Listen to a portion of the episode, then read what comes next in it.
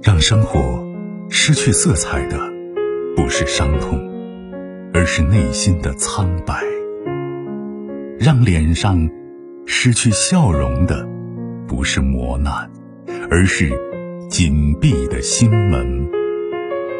没有谁的心灵永远一尘不染，没有谁的人生永远一帆风顺。沟通，消除隔膜。交流，敞开心扉；真诚，融化壁垒。金融之声，和您一起寻找幸福的方向。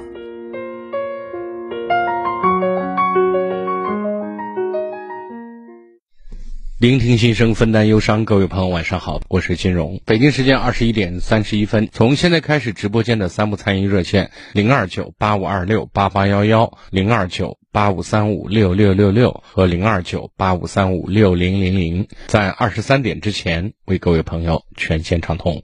以下时间有请今天晚间第一位来自于一线的朋友。你好，这位朋友，晚上好。哎，你好。哎，请讲。那个。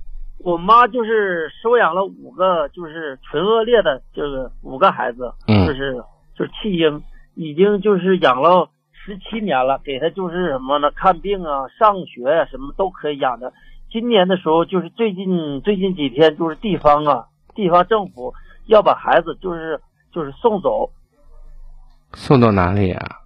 就是送到哪里孤儿院去。我妈就是这样，就是孩子现在已经就是上学，这不是高中的，就是吗？就是初中的，不同意，孩子也不同意，我妈也不同意。地方政府说不行，就是什么呢？就是强行把孩子送走。那六七个孩子，你妈一个人，老人从经历到经济上背得住吗？背得住，我家里人，我爸也就背得住，家里人都跟他花钱，以前给孩子看病啊，也花了就是好多钱了。现在家里给孩子上学什么的，我妈也在养，家里人都帮着带养。最大的多大了？十七岁。最小的呢？六岁。纯恶劣的都是。我知道，我知道。哎，你看，在这个问题上，从情感上啊，我真的很能理解，因为别说人呢，猫呀狗啊的养久了都有感情，人的就更别说了，对吧？对，养了这么多年，突然要分开，我觉得从感情上确实很难以割舍，不管是你爸、你妈还是孩子。呃，但是可能有对国家相相关的政策，我不是太了解这一块你知道吗？哦。啊，我觉得在这里面，我们一方面呢，从情感上可以理解；另外一个，从对就是孤儿的这种管理体系上。我觉得我们还是要以大局为重。然后呢，比如说孩子可以经常回家看啊，或者是老人可以去探望孩子呀，这是一个。另外一点，从关键点上，你看从上学啊，然后呢，他的其他方面的一些成长，包括未来的一些呃就业啊，这一系列事情，我觉得让你父母一个一直操着心啊，我觉得。对两位老人，这种也是非常吃力的一件事情。就是养有很多种想法，吃饱是很多种养法，对不对？吃饱穿暖也是一种养，让他身心健康，有所成就，未来成为一个自食其力并且对社会有用的人，也是一种养法。但前者和后者的投入，我相信是不一样的。您明白我的意思？是是是，您说的这个，我现在就是什么，就是什么，打断你一下，我这个就大概的意思，可能我刚才是就是没说没说明白，主要这样的，这个孩子，我家这个孩子吧，就是收养这五个孩子是那个，他现在主要是户口，我们家里边就是通过就是找关系，个人的关系，这孩子户口也都落上了，上学就是什么学校也是当地最好的就是学校，一直都在这样。他这个就是什么呢？孤儿院那边，我今天电话也打了。孤儿院说这种现家里事情。您是哪里的？黑龙江的，我是。哦。地方政府呢，这个孩子这户口我们找人也落上了。现在这不是领导一任一任的换领导了，再加今年这个国家有这政策，就是这个呃打击就是拐卖这个就是拐卖儿童儿童嘛。国家有这个政策，有这政策呢，这个孩子是我们自己养的，有别人就是遗弃到什么地方就是什么地方，是这个垃圾桶里的、坟地的，或者什么地方的孩子已经都是都照片啊、视频都有的，都不像个人样的，这是给他一次一次去就是看病啊，这些记录都我觉得咱这一块儿，一个是跟当地政府各方面说明情况，好不好？第二个呢当地，政府现在我主要就通过您就是帮我，就是我把这些东西，我这些东西都发给您，帮我报道一下，因为当地政府不是你看，我觉得有些事情啊，你看当官的现在他是你，我现在你啊，你看你听我把话讲完嘛，对不对？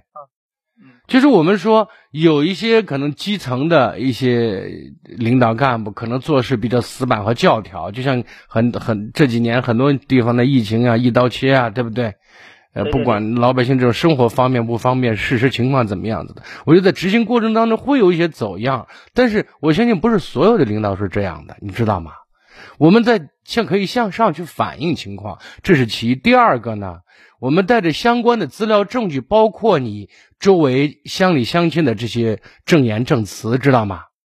去跑一跑，你你别到乡里面这样讲，然后县里面这，那我到市里面、到省里面去找，把这事儿说了。有些东西说实话，就是领导一句话的事情，这事住到市里边，我就是市里边的，就是所有家里孩子教育。我现在给您说的意思是，你看这一块儿在执行上面有些东西可能会死板，不不贴近事实和人情，这个有有一些脱节。我我不敢否认否认这些事情，对吧？但是我想说的意思是，我们作为当事人，作为你们，我说养恩大于生恩，我们从小把孩子一你爸你妈一一把屎一把尿拉扯大，有感情也很投入。一个是孩子有说法，第二个乡里乡亲有说法，对不对？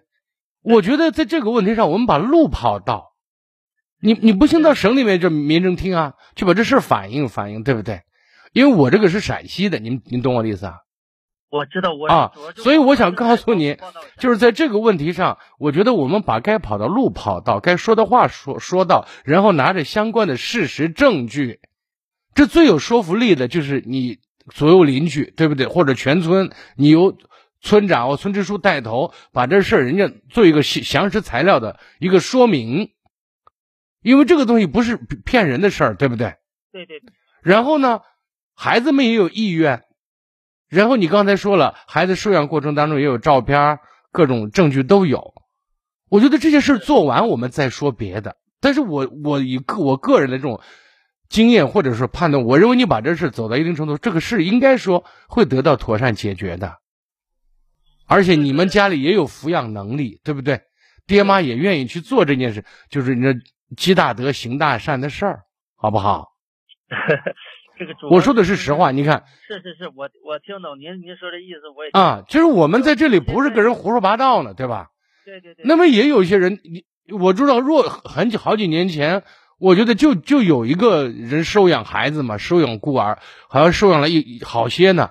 但是他他以这种方式这骗人，你知道吗？对我们这个吧，不是不是，我现在想说的意思是，你说你跟我说你是一面之词，你同意吗？对不对？我我也我不想我我我我我没有理由怀疑您是，也没有理由你怀疑您不是。我现在想说的是，我觉得站在一个局外人的角度，我们把这些事实摆在面前，这些事实不是我们说的，是大家说的，是大家一眼一眼看过来的，是孩子们一天一天跟你们过过来的形成的真实的一种情感，知道吗？现在我这个困难主要这个点遇到哪里吧？可能咱们两个现在没说到点，主要是困难点。现在我家这些孩子是有户口的，我知道有户口能，你看，我现在想说的，不管是有户口还是没户口，这个孩子养了十几年，对，这总是一个事实嘛。从小养到大，一把屎一把尿拉扯大，这左右邻居都是一眼一眼看过来的呀。我而且按您所讲的，他不是一个孩子，六七个孩子呢，您是这样讲的。对对，而且我相信你，你爸妈这种举动，应该在周围乡里乡亲都不是一个人、两个人知道的问题，我估计大家都知道。这个这报纸也登过，所以这些东西全部都是你们足以来证明自己是一片善心，在做好事的一个证据呀、下面人这这管就是执行政策有死板有教条。我们说为了打击什么拐卖妇女儿童这种这种事情，我认为这个这个大的方向就总是没错的吧，对不对？那就前两天不是那是湖南哪儿那个房子塌了，对不对？那全国都查这种民民就民房私建的的安全情况，对不对？那这个东西从总的总体来讲，它也是防患于未然，或者说做一个警示，做一个手段，让社会更加趋于和谐和稳是稳定吧，对不对？对，你觉得那些经常孩子小小的一转身不见了，几十年找不到自己亲生儿女的人，那作何感想？对不对？对对对。但是不能排除你这个个例，但是这个个例要拿事实说话，不是拿嘴巴说话的，对不对？现在我就想，我跟您，你看对不住您，我因为你看啊，找到他亲生父母，就是因为他那能找到他亲生父母也可以啊，对不对？呼吁一下，通过你们就帮我，就是把这个，您看我这个广播，它不没有是只有声没有像，知道吗？您抱着从小一个弃婴抱过来，他所有的正、身体特征和形象具体标志，没办法在这里阐述，知道吗？因为是政府，他这个孩子落户口上学，上学是前一任的，就是我现在给您讲的意思。你看，我知道，我知道您说的这些事情，就要就要说把这个孩子，你的户口都不应该有户口的，弃婴不应该有户口的，就要给送走，是主要是出的问题在这个里边。现在我要找的亲生父母。你看，我现在想说的意思是，你看您说的这个难度非常大，您知道吗？我现在想说的是，我们可以逐级向上反映，拿着您所有的材料和证据，知道吗？这个事儿你说难很难，说容易就是有关的领导一句话的事情，您懂我的意思吗？对对对，是的。啊，我说完了，再见。接下来跟大家说个福利政策，眼睛不舒服的听众注意听，特别提醒眼睛经常发酸发胀，还没有看会儿手机，眼睛就雾的厉害，越看越模糊。甚至总感觉眼里有东西，磨得难受。现在推荐大家尽早用上好视力眼贴。好视力是二十二年的国民护眼大品牌，十几种中草药原液浓缩到每片眼贴里，贴上眼睛特别清爽舒服，就跟清水洗干净了一样，眼睛不酸不胀，看手机也格外清新亮堂。现在好视力二十二周年大庆，好视力过生日，听众拿福利。您只要在金融之声公众号的聊天框发送“好视力”，下单立享金融之声专属优惠，每人都能多体验价值五十九元的经典款眼贴，另外还能额外给您兑换一份蓝莓叶黄素软糖，香甜可口又护眼。记好了，在金融之声公众号发送“好视力”，直接下单，又快又方便。接听下一位，喂，你好。喂，喂，你好，请讲啊。金文老师你好啊，我现在有一件比较很纠结的事情，我想请教你啊。嗯，就是我们家呢，现在是我们姊妹两个，呃，在伺候我老母亲。呃，就是我这我我这是哥哥，他呢，就是我现在呢，就是碰到一些就是关于我老母亲的事情哈，他就跟我，我们俩就没法。正常交流，矛盾点在哪儿吗？矛盾点呢，就是为我老母亲的一些，就是伺候老母亲的一些事情，比如说啊，嗯，就是我们规定了，呃，有一人呃伺候老母亲二十天，但是呢，他是这样的，呃，你就不能让他多，呃，天数多不可以，天数少了，他他愿意，所以我们俩呢就为，那你到底让他多呢，还是让他少呢嘛？让他。让他没有多呀，少了呀。那如果少了，你们的矛盾又从何而起？他不愿意啊。我上次你看，就因为啥事情哈？前上个月，我侄我侄女来了，侄女来了以后呢，呃，也是呃，她从小呢是我母亲带大，都跟我母亲还是有一定感情的。她一看呢，老老奶奶呢最近身体不是也不太好，也不是太好，他呢也是出于呃心疼老奶奶呢，就到西安来看她了。看他在这个期间呢，就是我们俩呢在一块儿，就是伺候我老母亲了五十天。结果呢，就我侄女走了以后呢，就该这个老二来伺候了。结果他觉得呢，呃，我只吃，呃，他只他只还还照原来的这个天数来进行。我说你看，我上次呃侄女在这呢，我们俩一一共都伺候老呃老母亲都五十天了，那你。最起码你也伺候一个月吧，对吧？我说我们现在都年龄大，自己身体也都不行了。我说我呢，回来这一个月呢，我也就好好休息休息，该看病看病，该治疗治疗。我说把我的精神状态养好了，我才能去伺候我的老母亲。我是这个意思，他就不同意了。他说是你想让我伺候一个月，那是不可能的啊！我只我我只伺候二十天，多了不可能。我们俩就为这个事情。那我觉得，如果妈是一个你一个你姑娘，就你一个呢？嗯你觉得那怎么办安排啊？对呀、那现在是问题是我的身体也不行了呀。我们现在我就说，我现在想说，我不管你身体行不行，假如妈就你一个呢？那对呀、那现在是没有我一个呀。问题是，我现在想说的意思，你看，有些有像没有一样，嗯你你懂你知道我的意思吧？嗯就在这个问题上，我觉得这是个良心活儿，嗯，对，这是个良心活。也许您伺候的多，最后嗯你妈心思还在她儿身上，都有很有可能，对不对？对对对对对，那我觉得在这个问题上，我刚才说是个良心活，您觉得您做到问心无愧，您总觉得做的心安就行，是对不对？不是？呃，金老师啊，现在这这这个还不是呃关键点，现在关键点是啥呢？他现在就我们俩一一在我们老母亲这个问题上有不管这个没事，你现在让他说，你吃点亏嘛。不是我现在想说的吃点亏的背后，我更想说的是，你再给自己多积点德不好吗？我我不是说跟他在这斤斤计较，那那那矛盾怎么起来的嘛？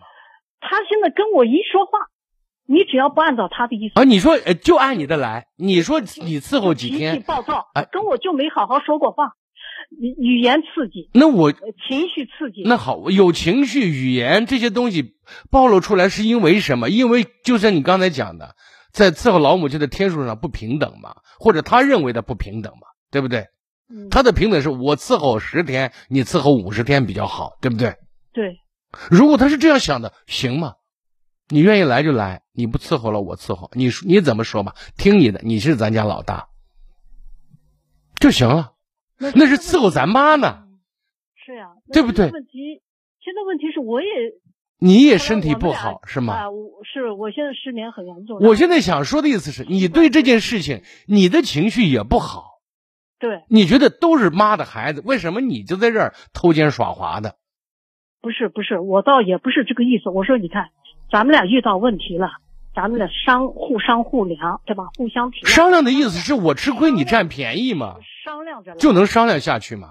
不是他的情绪老是可激动，不是他的情绪哪儿来的？你老说他激动，好无缘无故的好好端端的激动，那是神经病啊！那是。是呀，他两句话不对，反正你你就要按照他的意思来。那你按他的意思来，不是没事儿了吗？他就暴跳。那对呀、然后说话是尖酸刻薄，呀，我们俩不是，我现在跟您讨论的意思是，你看，咱您说就这一个妈，您现在说的老老人要靠你们子女伺候，说句很残酷的话，那在社会在在天在世上也是是扳着指头过的，嗯知道？不是哪一天腿一蹬就窜了。对对对，我们能多陪一天就多陪一天，多留点念想，多留点好，给子女也多做个榜样。我的意思是不争这个，你要来伺候你伺候我。不是我不是争这个，呃，金荣老师，我是觉得他对我的这个态度啊，我是实在接受不了。我说有啥话咱们那他对你的态度不好，原因是你不顺着他嘛？哎，有的事情就是你。我我不就是不不牵着，原来就没有牵着我我老妈的事情，他都无缘无故给我。那你老你弟就是这样的人，如果他是这样，没有老妈，咱老死不相往来都可以嘛。是是呀是呀，那有个有老娘在呢，咱说不了这话嘛。我现在想回去看老妈，我都不敢回去。我一见到他，我现在都害怕，我发抖。他是拿刀杀你呢，还是拿棒子打你呢他？他现在一说话的，我跟他也，你你现在年龄大了，也吵不了架，也生不了气了。我现在自己都一身的病。我说你到时候我老妈没伺候走，我先走了，我受不了他。不是，那您得好好跟我说话。那你你你看，你到现在为止，你总是说结果他对你不好，对你态度比较恶劣。您到今天为止就说了一个理由，就是在你你你吃亏，他占便宜的时候，不是他吃。呃不不不是不是，这他如果觉得自己吃亏了，态度就不好。嗯如果不是这个，还有矛盾点是什么嘛？原来没有矛盾点，就是家里的有些别的事情，他就他对我也是，他一贯对我都是这样的。还不是这次为老娘的事情。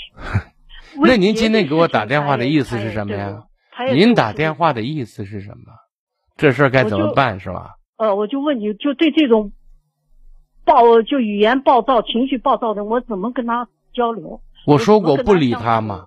你让他脾气。看老妈再牵扯到。你去看老妈，她到今天为止，到今天为止，嗯，她做的最过激的行为是什么呀？她还动手打来。打呢吗？是吧？经常打是吧？也不是经常。啊，那你觉得在哪种情况他会给您动手啊？拿啊，拿起锅呀，拿起棍子，他就来来。那您说的意思就是您不敢去，是不是？呃，我吓，我害怕他了嘛，现在。啊，那你把你妈你也不敢接是吧？我妈我不敢嘛。啊，那你那你妈就是你现在你得给自己说，妈，我对不住你，您生了个儿，您要死死要活活，我也许买你我都不去，我在我家里哭两嗓子算了。就是这样的，所以现在我很矛盾。不用矛盾，不敢去。对你不敢去嘛？结果是就是不去嘛？想去不敢去，他他不想去也不去，不管怎么解释，理由是只有一个：我不去。好，你不去，你也给自己找了一个合理的说法嘛。我有个二百五弟弟嘛，动不动发火，动不动还打，所以我不敢。那你就是你妈倒霉嘛？就完了，就完了，对不对？你妈走与不走对别人没影响。如果子女再把他放在，觉得说，我不是不想去，我是不敢去，那我们跟其他人没有太大差别，就是这样的。那你你是不是觉得我在找理由？我是觉得你在找理由。啊，我去，在找理由。你不去在找理由啊？不去在找理由。对啊。那我去，他再对我发火了。他发就发嘛。两句话不对，他又开始吼了。那是他，你说他，你说你说啥是啥？你是天，你是爷。我跟你不争，我这会儿在老妈活着，我就是孙子。你你让我干啥我干啥，对不对？那你有个目的呢嘛？你现在我怕，我不敢，我不能。那结果是我去不了，我自己身体也不好，所以我更去不了。那就是你妈就命背嘛，完了吗？对不对？是，就叫人听着好像我们是在找理由推脱了。那那你让别人怎么理解嘛？不是这，你现在的你刚才起点是。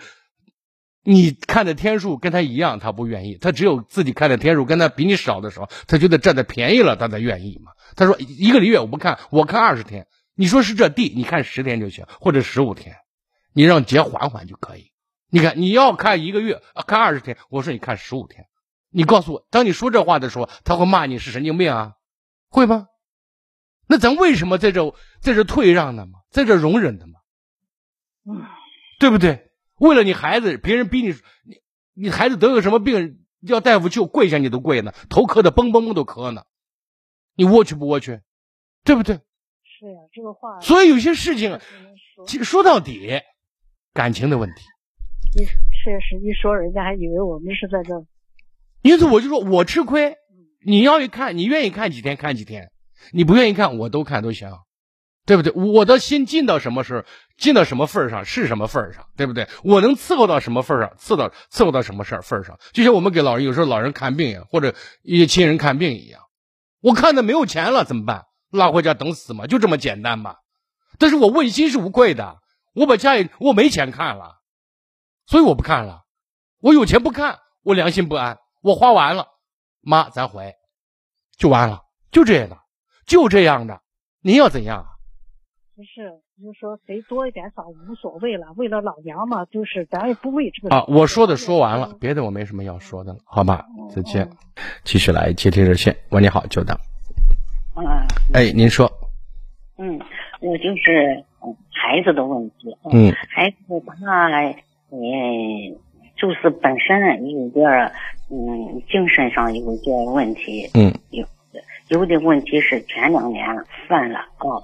这两三年在模范，嗯，他现在也不干活，也不上班，他就是在家里，他就是晚白天在家里看手机，去呃睡觉看手机，到晚上他就出去跟那叫那些朋友的就在一起喝酒吃饭干啥的，哦，我坚持我说他他也不听，我也不敢说的重了。你说应该不管不应该管呀？能不能管？当然要管呢，因为他现在的情况，不能按正常人来对待啊，嗯对不对？嗯就是管到什么时候，管到我没有能力的时候，就剩下就交给天了，交给命了，对。是这样的。那你是管管是我我我就我就想，嗯，现在我就让不让他晚上出去，不坚决不让他晚上出去。那你不让他出去，他就要跟你，嗯、跟你打架，跟你跟你要吵架。今年多大了？嗯，四十了，男的女的？男的。你看，我现在想说的，他如果要出去，你说不要出去；他如果一定要出去，那就让他出去了。我这里更多的管是生活上的、态度上的、情绪上的，您懂我的意思啊？嗯，懂。就我照顾你吃穿，嗯我会跟你好好说话，嗯我能做的就是这些。如果你还你自己要出去，我说出去不好，你说出我就是要出去，那你就出去照顾好自己就行了。他出去，他就是跟那些朋友喝酒呀，干啥呀？他那个病哦，一见喝酒就我跟你讲啊，就在这个问题，你管不了的事情，我我经常说，对别人的事情，什么是别人？除你之外的所有人都叫别人，只是离你有远近之分。而面对别人的事情，我们要做的原则是什么？尽人事，听天命。您老师能理解吗？能就是你要喝酒，你要干啥？我说这个不行，对身体不好。你说我还是要喝，那潜台词就是一句话：喝死去求就行了。你看他有有有媳妇有孩子，你管不了，看您不要管你管不了的事情。我这里更多的叫关心，你知道吗？你早就过了管他的年龄了。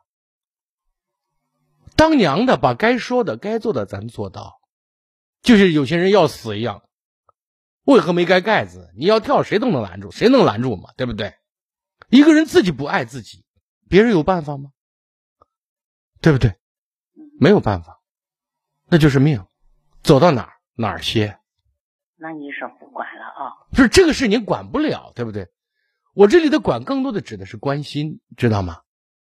至少当妈的，我不从语言上刺激你，在我能力所及的范围，我能帮你我就帮你。这我指的是这个内容，好吗？对，好的，哎，您照顾好自己是真的，好吗？嗯，好，再见。接听下一位，喂，你好，你好，金老师。你好，请讲。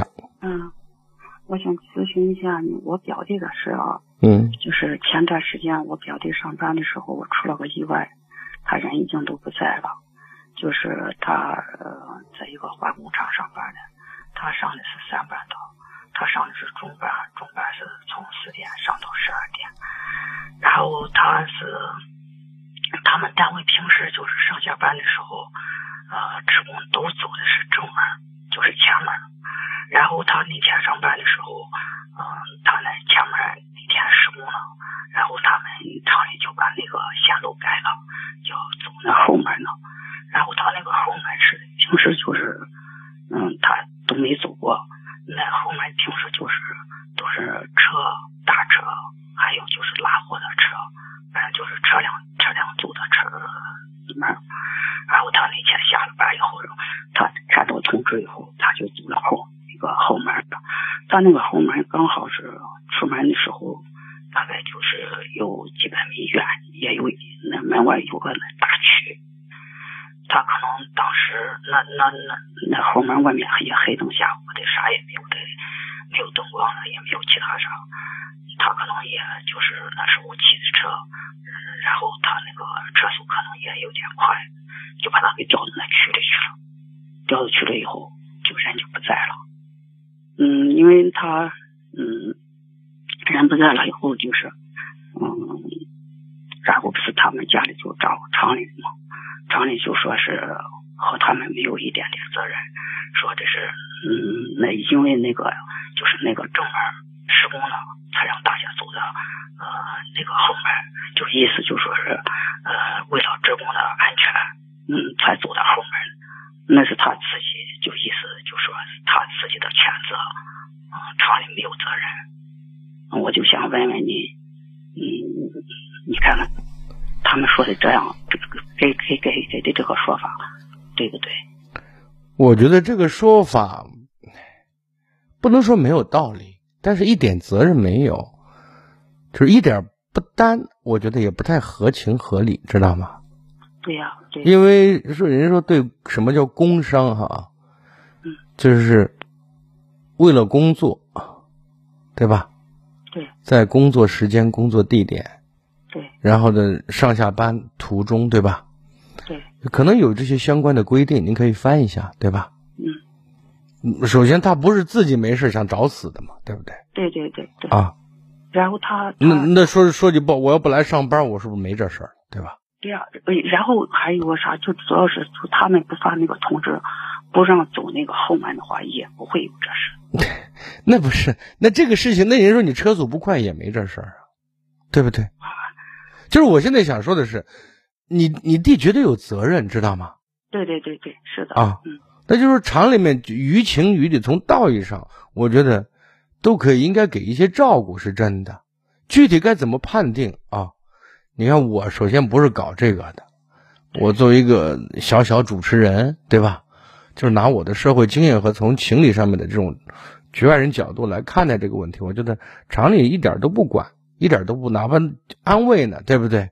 对，都应该有个表示，不能说跟我一毛钱关系没有。哎，对对不对？我觉得这有点有点不通情理，你知道吗？对对，我也是啊。是这样的，对我是这样看的啊，嗯，至少对就是人说逝者的家庭有有些安慰，就是我就是不为你厂里，因为你厂里的事儿出现意外，我们还还有什么慰问金呢？对不对？对还有一些对家庭的慰问看望呢，对吧？何况这是在下班的路上嘛，而离厂里也不远嘛，对不对？对啊，他他们现在经常还是因为工作去下班的路上，对吧？对所以我觉得他说跟他一点没关系，我认为不太合理。他他说的一点没关系，他的意思就是说，啊、已经下班了，已经出门了，啊、刚好不是他这个区就是出了门，再往前走几百米。你看，我说过，咱遇到事儿，大家都在推卸责任，知道吗？嗯，这是个现实问题。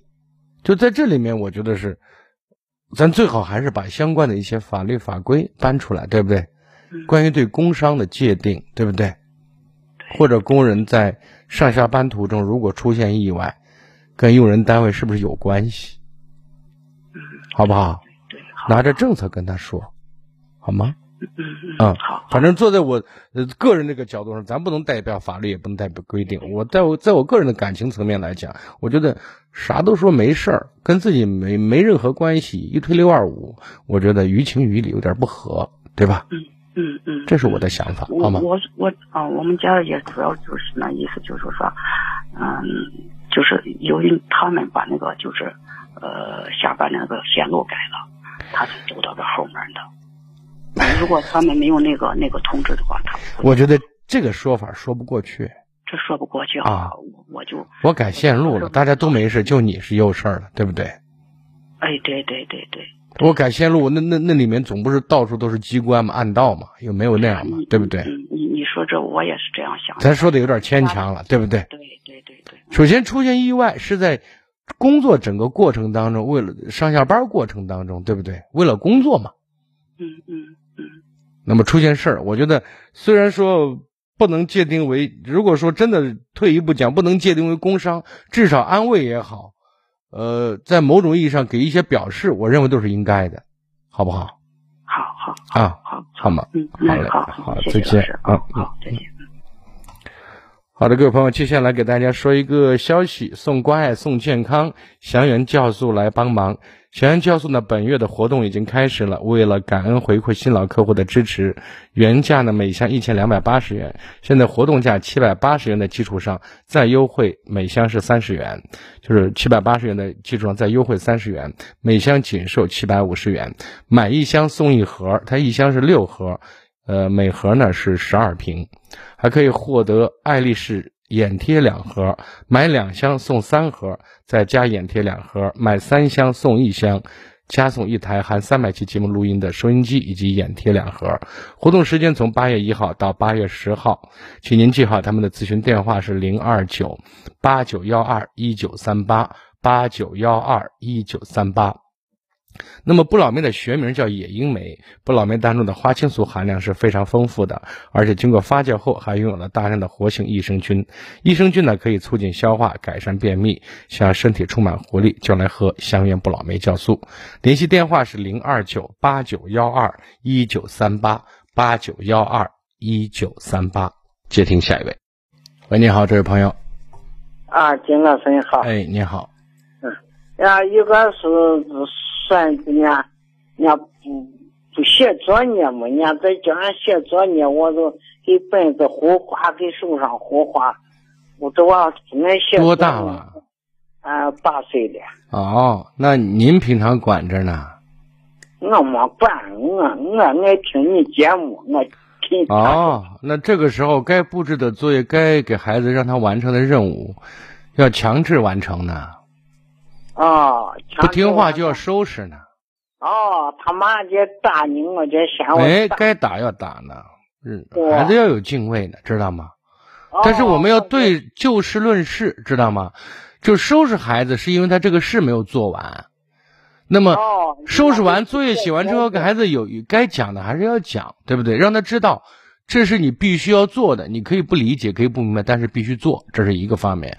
第二个呢，平常也要多鼓励，多欣赏孩子，知道吗？哦不要就是给孩子布置任务的时候凶神恶煞的过来，日常生活对孩子呢爱答不理的，对不对？该爱孩子一定要好好先爱，然后我们说话就管用，而管用的过程当中把规矩和习惯给立好，做的不好。监管，就是家长这时候一定要监管。我说孩子十来十岁之前呢，在面对学习这件事情上，可以不懂，可以不明白，但是必须做。哦，人家都如果不做，该收拾是要收拾的。现在都管不住，那以后就更翻了天了。哦，对不对？因为现在很多东西他不懂事儿，他知道什么好玩就做什么，什么费事儿他就不做了，对不对？哦，等他慢慢长大了。他就知道，哎，我妈当时管我是应该的，真给我放了羊了，那情况更糟。所以在这个时候，您作为奶奶千万别干涉，知道吗？啊不，嗯，在心里就是你别打我。不是那不打是这种手段，我觉得是最后要用的。但是说不清，说什么都不听，油盐不进，那就该收拾了，知道吗？不能经常打，偶尔打是可以的。啊。那你在外面犯了法，你说孩子可怜，别别抓了，那人抓不抓？对不对？杀了人说别枪毙了，他是个孩子，该枪毙还是要枪毙的，对不对？这是社会的游戏法则啊！你现在对他不讲不讲规矩，不讲做事的分寸，该做不该做的，只要我想做就做，变成任性。你您告诉我，孩子走出家门，他任性换来的是什么？嗯，学校老师。嗯，这样写作业，人家的学校也不好好写。不是，老师现在都被家长整怕了，孩子都不敢说，一说家长闹了，对不对？那有，也就是你家长在放纵孩子的话，那孩子就没救了。我放松，他妈啊，我就说对着呢。啊，这命令、要求、强制，就这方法。等孩子再大一点，十二三岁，慢慢懂道理了，跟孩子再耐心的去交流、探讨为什么要这样做，好不好？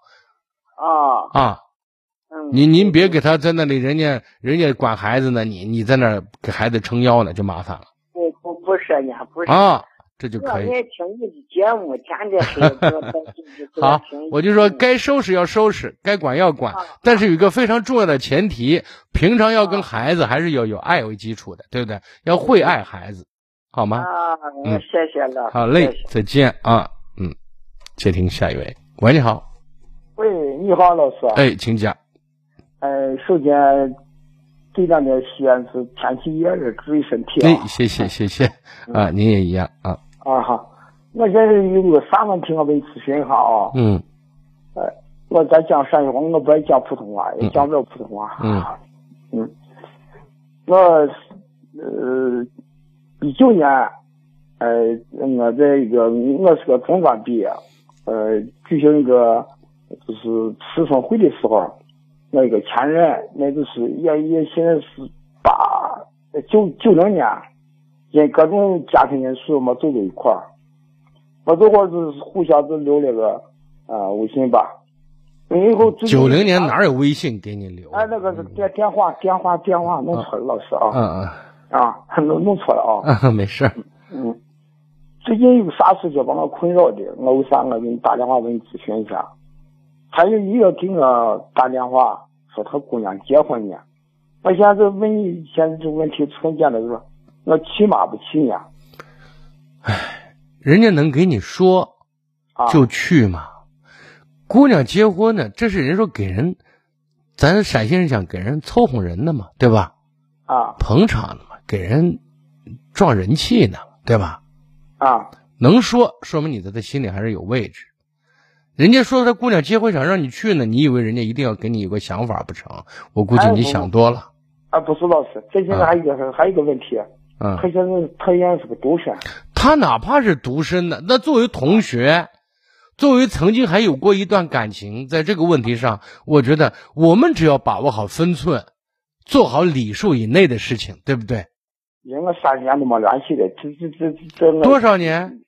呃三十年啊，三十年一直没联系，一直没联系，一直没联就。当年留了电话，这三十年一直没有联系。那现在怎么联系上？你三十年电话号码都没换，哎呀，是咋回事？是一九年同学聚会的时候，老师有有一个张辉老师举行一个，那一九年到现在多少年了？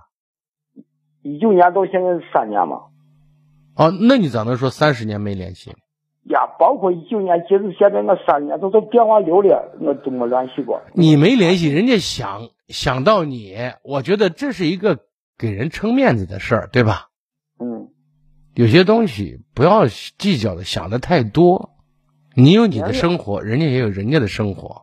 哎，对了，老师，我插一句，我跟我跟我娃他妈说，我爱人也商量一个吧，你让我这个我人两个过日子，我要相互忠诚的。啊，那倒是。啊，看，我跟俺也不是事情也给他讲了，俺说哎你你，呃，我三两口口，我三两一块去，俺说哎我不去，你去。啊，你让谁？去呢？让娃他妈妈。你让孩子他妈去，孩子他妈说我不去，你去，对吧？啊，孩子他妈说，呃，你把红包给封封封大点儿的啊。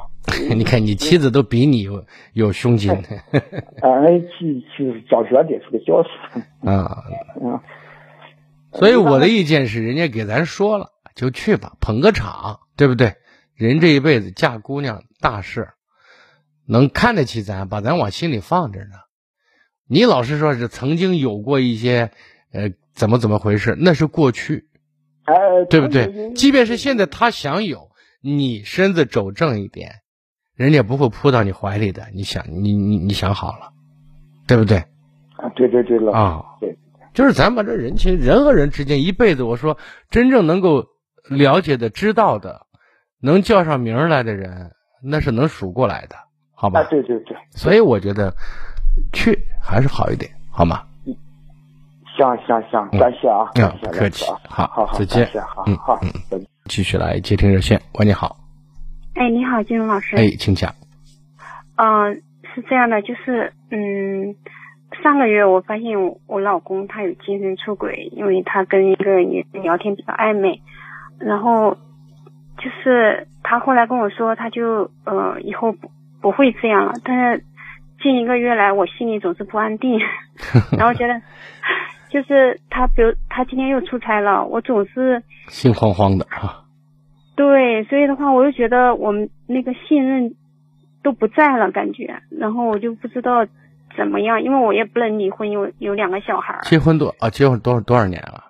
嗯，今年第七年，那这七年当中，你们夫妻感情怎么样？嗯，前几年还可以，然后就是近两年的话，因为我生了二胎，我在家带小孩儿，然后就是可能事情比较多，对他的关注减少了，是吧？对，可能因为带小孩也比较繁琐，很辛苦，然后我也嗯比较抱怨也多一点吧。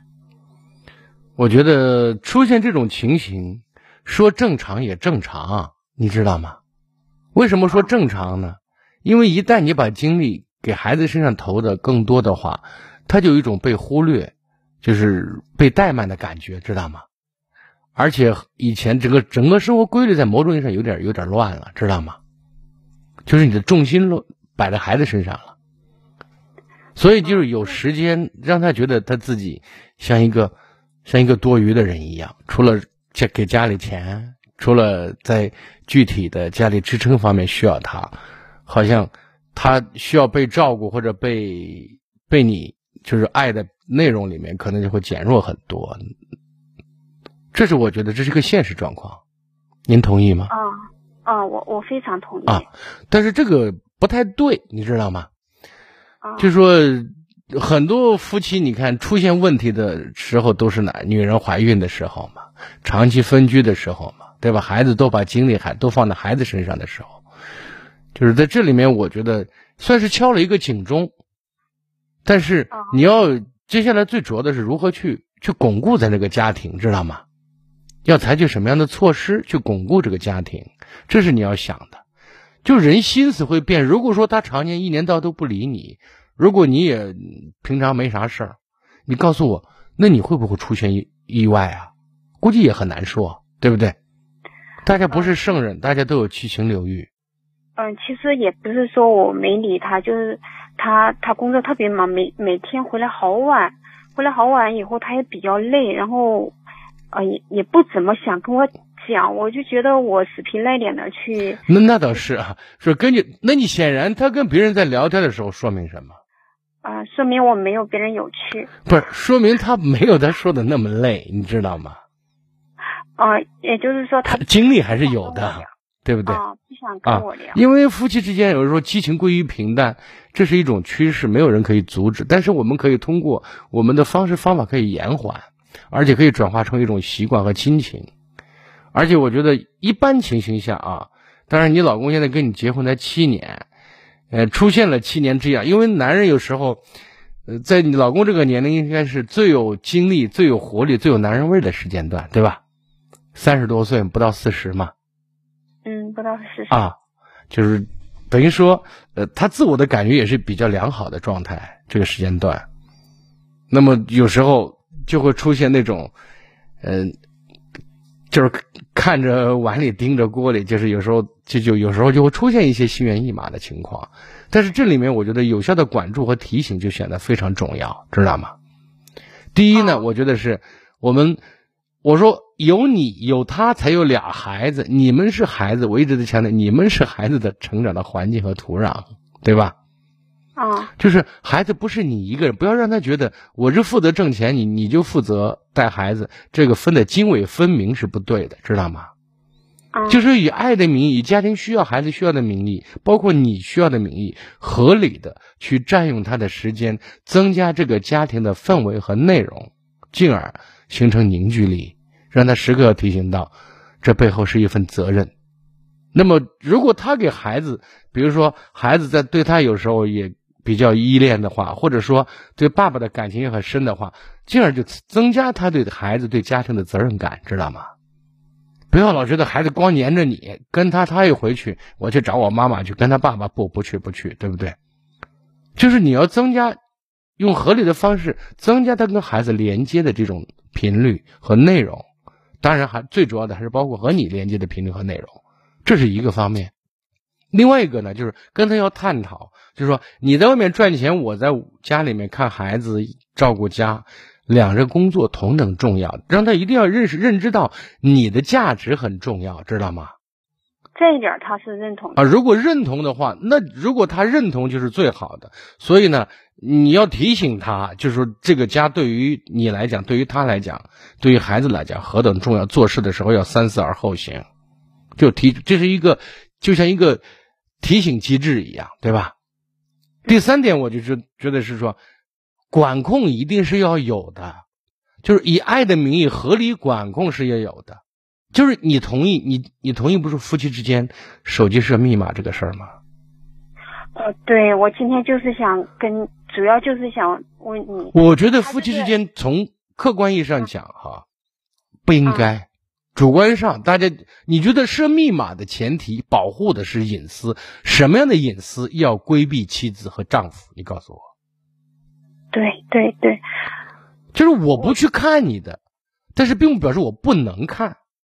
然后有些人就会就会拿着夫妻之间相互信任，信任是怎么来的？信任是通过以前你做的一点一滴的事情，证明你是值得信任的，知道吗？嗯。那么不被信任会不会发生？为什么要十位之一人也？对吧？所以我要信任你，是因为你在所有的所有的经历经历当中，你所做的事情让我认为你这个人不会这样做，这是你的性格。你做人是有原则、有底线的。原则底线不是说我是一个有原则、有底线的人，你就有了原则和底线，不是的，是你的所言所行，一点一滴证明的，知道吗？但是你要同时要相信一个点，就是我以前说说每个男人都有个皇帝梦，你能理解吗？皇帝吗？就给你老老公娶十个老婆，他都没意见，除非如果假如他有能力的话，你知道吗？啊啊，不是不想，是不能，法律道德不允许，自己能力也不够，对不对？这是人性的本能，所以要有效监管。一个人在做事的时候，他要考虑的是承担的后果能不能承担啊。所以你对他要有效监管，当然是打着爱的名义。我觉得这一点特别重要，不然如果他能把密码给到我，我觉得我，我认为夫妻之间不应该设密码。如果说设密码要保护个人隐私，那是很扯淡的说法，那就为自己做不利于家庭团结、夫妻关系和谐的一个非常糟糕的堂而皇之的一个借口而已。我们党管干部还是把把制度。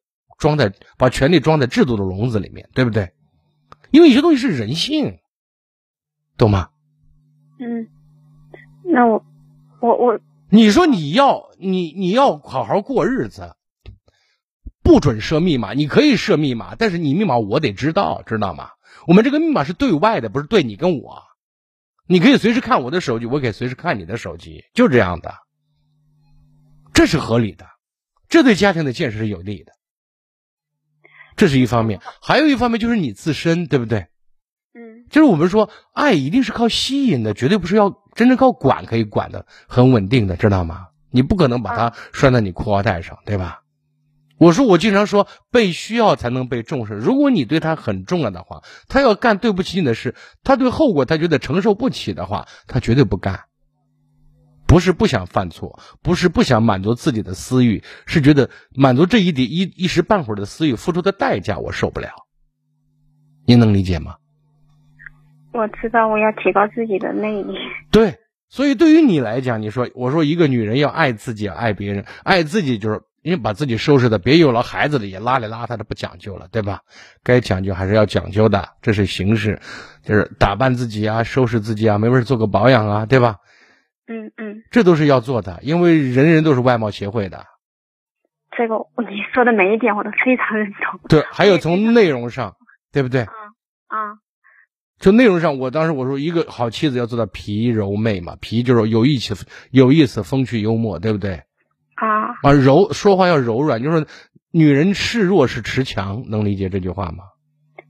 嗯，女人什么？示弱其实就是持强。哦哦哦，示弱就是持强啊，适当的示弱啊。对啊，哦，就为什么我以前说的很话糙理不糙的话，我说你把他当爷一样，他其实干的是孙子的活有时候我觉得，就是我像我也是中年人，有时候我经常在反思一个问题，我说人类，真的是什么累？是心累，知道吗？机体上的累其实很容易恢复，而心累很可怕。心累也好，辛苦也好，对不对？对，所以你让他觉得我怎么努力，怎么付出值得，那就不是心累了，对不对？所以你要会爱他，就给他想要的。男人最想要的，其实从精神层面是什么？肯定、欣赏、崇拜，这是我想男人需要的。而你这边要学的，我说这里面谈到了，当你示弱，其实就是在某种意义上在强调他的一种优势，让他。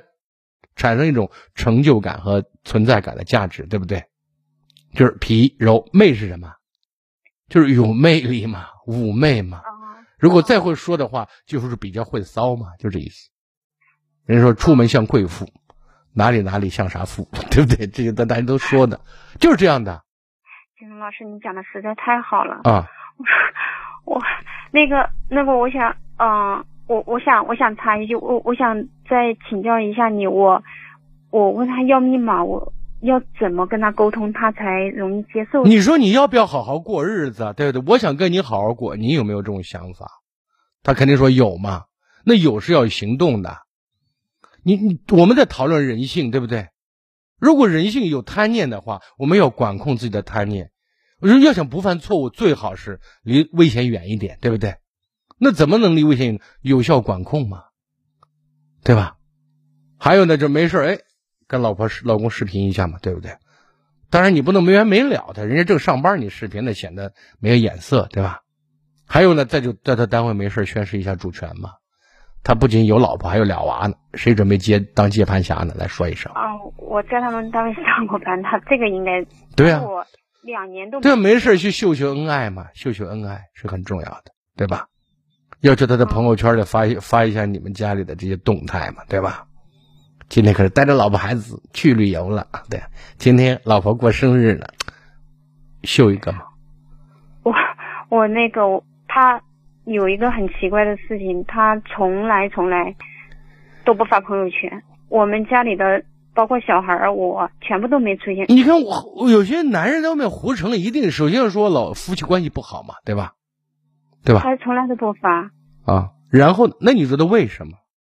他也他其他的东西也不发，什么东西？我知道你没跟他探讨过这些问题吗？你跟他这个男人过了七年，你觉得你了解他吗？啊，我现在觉得我不了解他了，因为之前我都觉得。其实出现他跟别的男人、女人玩暧昧这件事情，在我看来一点都不奇怪。嗯。他觉得你没发现嘛，对吧？那你为什么没发现？其实某种意义上，你疏于管控嘛，这是其一。第二个呢，夫妻交流的这种情感积累，某种意义上在减分，你知道吗？如果说夫妻之间只有责任，只有说亲情而没有激情，不能说永远保持激情，其实偶尔要有的嘛，对不对？如果没有吸引的话，我觉得大家会就想犯错，你知道吗？因为男人的骨子里写着什么？猎奇、征服和占有啊。猎奇、征服和占有。对呀。啊。所以这些事情你应该反思一下，好吗？好，我要。嗯。那那个，嗯，金荣老师，我再占用一点点时间，就是那个，嗯，我可不可以？因为他出，他经常出差，然后一出差都是好几天，然后我我想了解他的行程，我可不可以在他？呃，下载一个怎么行行程跟踪的那些，我不知道，随时随地可以知道他的行程的那种，你觉得这样合适吗？会不会太？没有啥不合适的，只要有利于家庭稳定和团结。你觉得？预防一个人犯错，我觉得没有啥不合适的。然后，然后你觉得站在啊，就是通过我跟你聊的，你觉得这种的话他会很反感吗？从感觉上，他一定会反感嘛，对不对？但是你你要告诉他，你是站在正义这一方，我为啥要这样做嘛？对不对？我是维维护这个家庭的稳定，为了减少你犯错误，有些错误一旦犯了回不了头的，知道吗？嗯，对吧？你为什么要管？没管你，我不管你，法律管不管你，道德法管不管你，对不对？你人真正的所有的自由，其实是在自律的前提下实现的，你能理解？嗯，自由是在自律的前提下不是，就是应该严格说，就是自由是在自律的前提下实现的，对吧？有自律的前提才能实现自由呢。是是赞同，就是因为他不自律，没管住自己，所以现在他没有那么自由了。那是啊。嗯，非常有道理。啊啊，金融老师，我我现在想起来就是，你不用怕，我认为他出不了大的幺蛾子，知道吗？只是内心里面活蹦乱跳一下，他不不一定真的敢行动。因为说实在话啊，呃，一个是呃，你们结婚时间并不很长，呃，然后呢，很快有了两个孩子，这种责任和压力确实实实实在在是存在的，知道吗？而且现在只是一个跟别人，你看现在这个，你说是有些这个管控啊，我也觉得确实有有待于不断加强啊。你要刷刷抖音啊。就有时候给你胡乱推荐东西的，对不对？当然有说，哇，是你因为看什么人家才推荐什么，但是他有时候有一些抓住人的内心需求嘛，对不对？嗯，会给你推荐东西嘛，啊，虽然他有那种精准投放这一说法，但是并不表示在其他方面他不扩大范围，他光给一个人，光给两个人老推这个，对吧？但是你你找这个，可能他会投其所好，会给你推，但是我。都从人性的角度上，女人不喜欢帅哥，还是男人不喜欢美女啊？好像不对吧？应该是这样的，对不对？金龙老师，我想呃问一下，如果我我要求他设呃设呃要求他告诉我密码，然后他不同意，我接我下一步我要怎么反应呢？不是你你你得同意，如果他一定不同意，你现在就跟他要慢慢的就渗透这些东西，对不对？一次不行，两次两次不行，三次嘛，对吧？哦，你说你让我信任你，那我现在你我跟你也玩神龙见首不见尾，你觉得怎么样？但是这里面你看，谈判要有筹码呢，为什么叫弱国无外交呢？对不对？嗯就是弱人也是一样的，你靠我活，整天手张手伸开给我要东西，你来管我，你凭啥？不准管，对不对？如果让他有一种感觉，我老婆离开我，也许过得更幸福。我老婆离了我，我老婆就是个宝，谁捡到谁好，对不对？那他那肯定他就要妥协嘛。小孩没办法离开那个。没事，我为什么刚才说以爱的名义合理的占用他的时间，增加他对孩子情感的投入，反过来也腾出时间让你去照顾他，你懂我的意思啊？啊，让他知道他是俩孩子的爹，孩子长得越来越像他，孩子离不了他。没事你你儿子想你了，你姑娘想你了，对不对？教孩子，男人对家庭这种责任和依恋，在很大程度上觉得这个家庭很牵挂他，这个家庭很需要他，而且从这个环境当中也可以得到家庭成员对自己及时的肯定，你知道吗？哦，是这样的。好，反正慢慢琢磨，咱俩今天的交流，你回头可以听一下回放，好吗？对对对，嗯我肯定要反复听。嗯，好嘞。我要利用你说的话，呃组织我的语言来跟他交流。我觉得你说的每句都很精简。没事，好，再见啊。好好，接听下一位。喂，你好，你好，哎，您的电话请讲。啊，金荣老师吧？哎，我金荣不客气。啊，我就简单的在这问这话，直接的说，嗯我儿子今年二十三了，初初中专毕业，去年毕业了后，啊，再就是有着孩子，他找到的工作是在一个烧烤店里头。当时不管咱愿意不愿意，咱不说这些。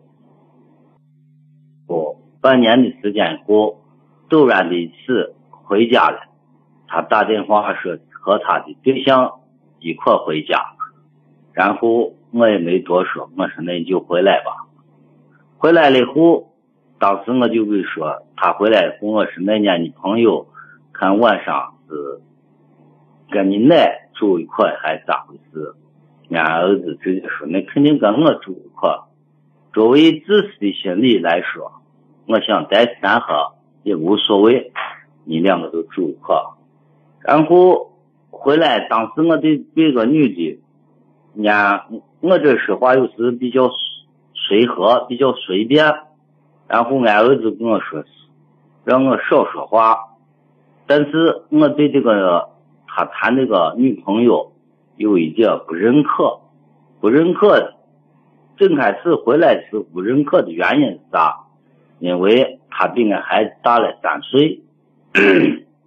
后来我就跟俺儿子说，嗯，毕竟我年龄比你大，经事情比你多，但是俺儿子跟我不愿意沟通这些事情，我就说是女孩比你大几岁，作为我当父亲来说，我也感觉我也不能参与你这事，大几岁，让我这个认知来说，现在这社会也不是问题，长相我也感觉不是多大的问题，然后从这个就是美观来说，胖瘦我也不参与这些事情，最主要的我就是认为这个女娃，嗯，我侧方面打听了一下。属于我们是在在陕西长安县这块的，嗯、他们是在那陕北这块的。这远近我也不想参与多少事，毕竟是人家的事情。人家我就是我的学历也不太高，就也听人家说，我也能认知这些事情。喂，金荣老师，你听着吗？我一直在听。好，感谢。就说人跟人三年都错个代沟。何况一代人肯定认知各方面的认同不一样，最重要的就是啊？这个女孩来到我家以后，呃，不吃大肉，肉一类的都不吃，这是一方面。然后就说是曾经她有个她姐不在了，人世了，我就跟俺儿子说，你看，说个丑话，给儿子问媳妇，在我的认知范围内就是啥，带猪娃子要看母亲，你到底是他姐啥原因不在了？由于是疾病不在了，还是要弄清楚。然后他妈。说是跟他爸离婚，离婚了。我首先我就跟俺儿子说啥？你看是男方的原因还是女方的原因？咱不要因为这些遗传的因素而带到咱家来。俺儿子说的啥？有个他姐不在的原因是啥？由于重男轻女，他外婆下的毒药。把他姐弄死，我就想这是拿我的认知来说，就是骗人。因为我今年是四十六岁，呃，他谈那个女朋友，他爸也就是五十七岁左右，那个已经几十年代了，没有重男轻女的那说，就是即使有重男轻女的那说，何况第一个孩子是个女娃，又不是说生了第二个、第三个。就生了第三个女孩，在那个社会里头，让我感觉呢，可以把这个孩子给予别人，呃，不可能是用毒药来毒死。是这样的啊，你看，呃，这位朋友啊，因为时间的关系，我可能不能给您太长时间把这个问题的枝叶说的很细。您主要想表达什么意思？我主要现在表达的想意思，看我还是。参与这个事情还是不参与这个事情？我现在想说的意思是，作为孩子，作为一个独立的个体，他长得也二十多岁的人了，他社会经验和社会阅历的确没有你丰富，但是呢，你认为他对一个问题的看法和想法以及做法，嗯，一定是认为自己的感觉是对的，知道吗？嗯，他才去做的，他的感觉是好的才去做的，没有人主动给自己找罪受，对吧？这是第一。对。第二个呢，谈到你你的社会阅历和经验，你可以把你的这些想法、阅历以及你对问题的认识跟孩子交流，说出来给他。父子俩没事了，坐在院子里面，咱聊一聊这些东西都是可以的。但是你别忘了，最后你要补充一句话，或者提前说一句话：儿呀，你的事。你做主，爸只是提参考建议，或谈谈我的想法，好与对。我做老子的，我先对自己我交代，我对我儿子是不是不关心，但是我关心的有分寸，好不好？再见。好的，北京时间二十二点五十八分，今天节目就这样，非常感谢各位，明晚同一时间再会。